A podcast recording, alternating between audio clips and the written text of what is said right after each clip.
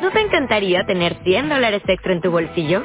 Haz que un experto bilingüe de TurboTax declare tus impuestos para el 31 de marzo y obtén 100 dólares de vuelta al instante. Porque no importa cuáles hayan sido tus logros del año pasado, TurboTax hace que cuenten. Obtén 100 dólares de vuelta y tus impuestos con 100% de precisión. Solo con Intuit TurboTax. Debes declarar para el 31 de marzo. Crédito solo aplicable al costo de la presentación federal con TurboTax Full Service. Oferta sujeta a cambios o cancelación en cualquier momento. Hola, buenos días, soy Joanny Sánchez y estoy aquí en este jueves, mi día preferido de la semana, abriendo de par en par la ventana 14 para asomarme junto a ustedes a los temas y las noticias más importantes de este 23 de mayo de 2019 en Cuba.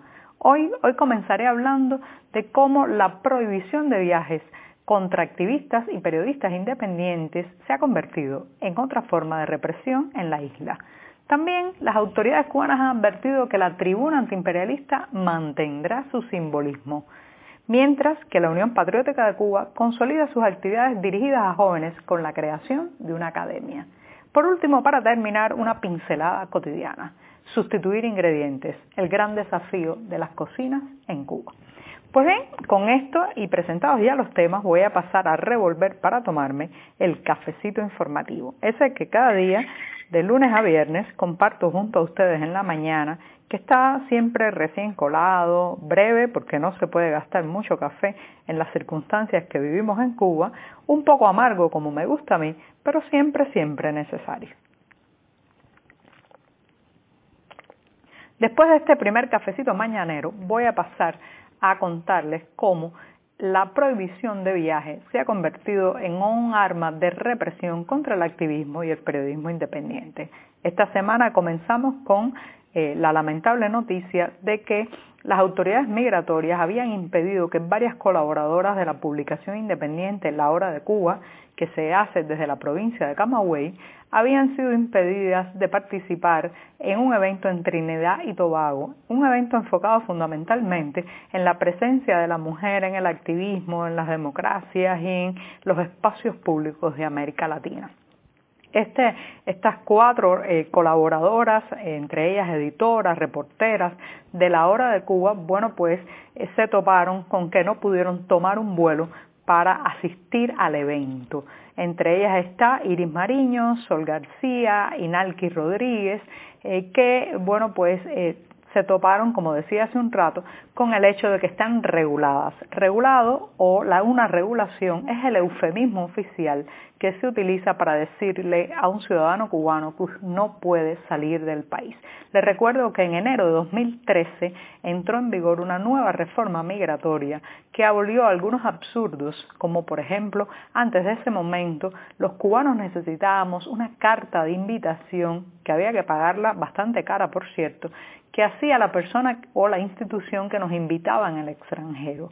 Después esa carta de invitación había que presentarla en unas oficinas dentro de la isla para que nos dieran el permiso de salida. Sí, se llamaba así, permiso de salida. Era como un autorizo que daba el gran padre que custodia la isla a esos hijos pequeños y revoltosos que somos los ciudadanos.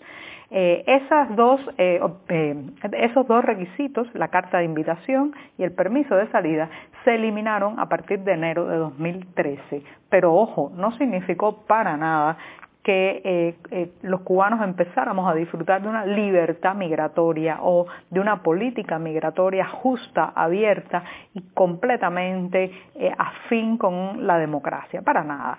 Se creó a partir de eso un nuevo concepto que se llama estar regulado o la regulación de un ciudadano para impedirle viajar fuera del país que se aplica arbitrariamente.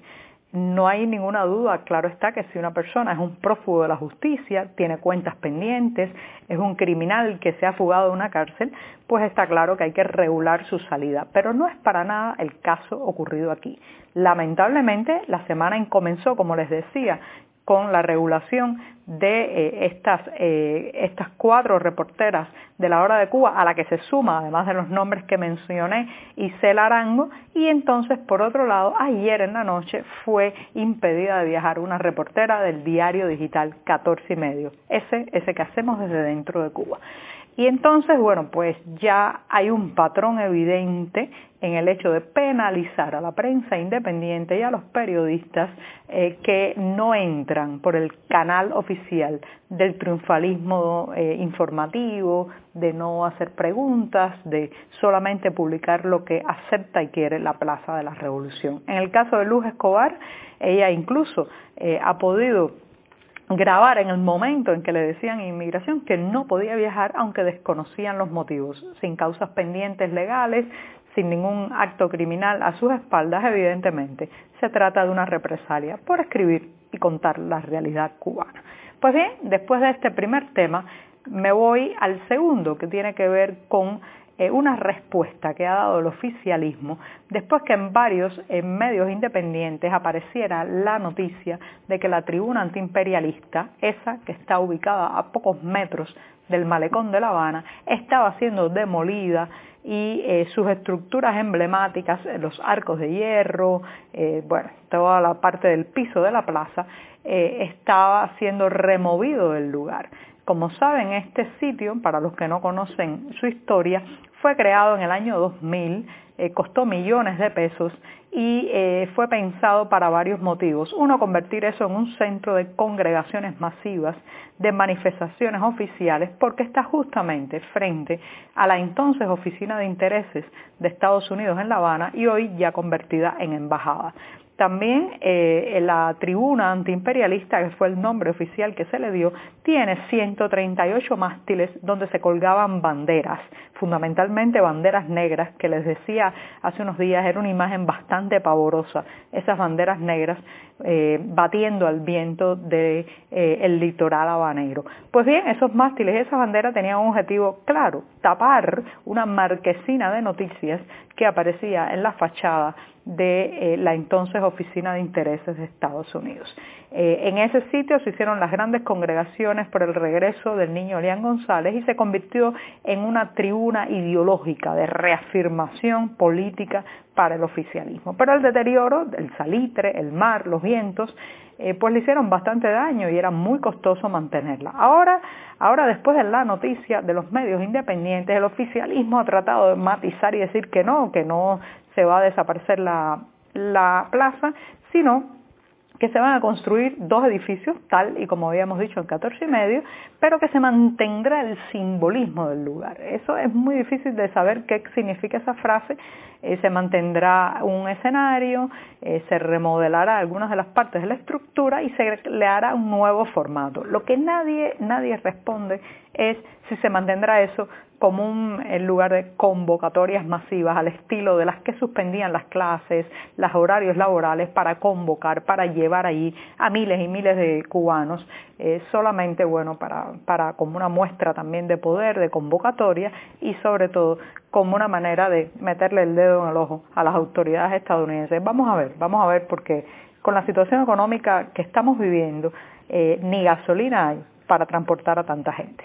Pues bien, con esto me voy a la tercera noticia del día que tiene que ver con la Unión Patriótica de Cuba, la organización opositora más importante y más numerosa de la isla y que eh, ha dado muchos pasos en los últimos meses para concretar finalmente la creación de una academia, la Academia Libertad y Democracia, que es un proyecto de la parte juvenil de esta organización y que está enfocado en la ciudadanía y el liderazgo de los jóvenes.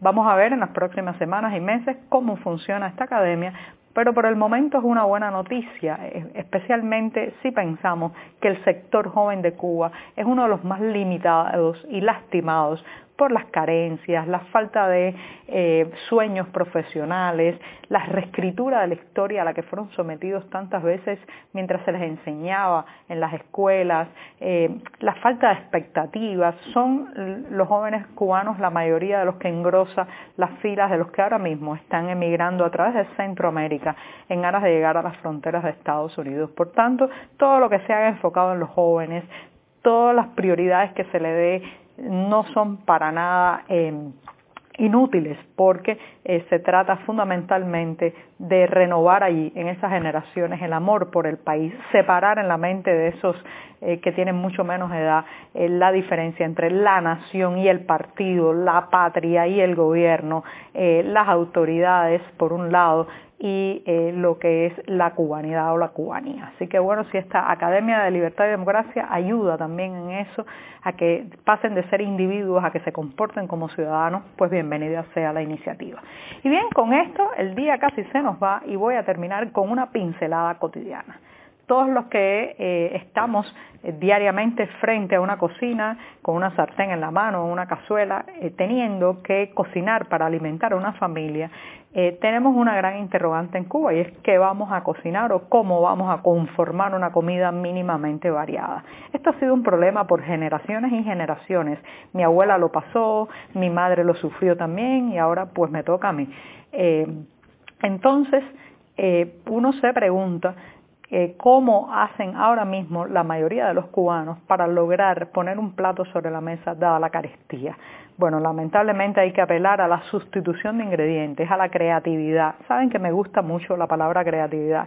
Creo que la creatividad es una ventana por la que pasar cuando la puerta está cerrada. Pero en el caso de la eh, comida y de la labor culinaria se vuelve un poco dramática la ventana de la creatividad porque obliga a sustituir ingredientes y a crear recetas que a veces no son tan sabrosas ni tan saludables. Entonces estamos viviendo tiempos en que a falta de muchos productos cárnicos y productos lácteos, cereales de calidad, eh, muchas veces se incorpora a la dieta entonces más productos que no son para nada saludables. Por ejemplo, muchas personas que antes podían tomarse un vaso de leche, ahora se toman un vaso de agua con azúcar.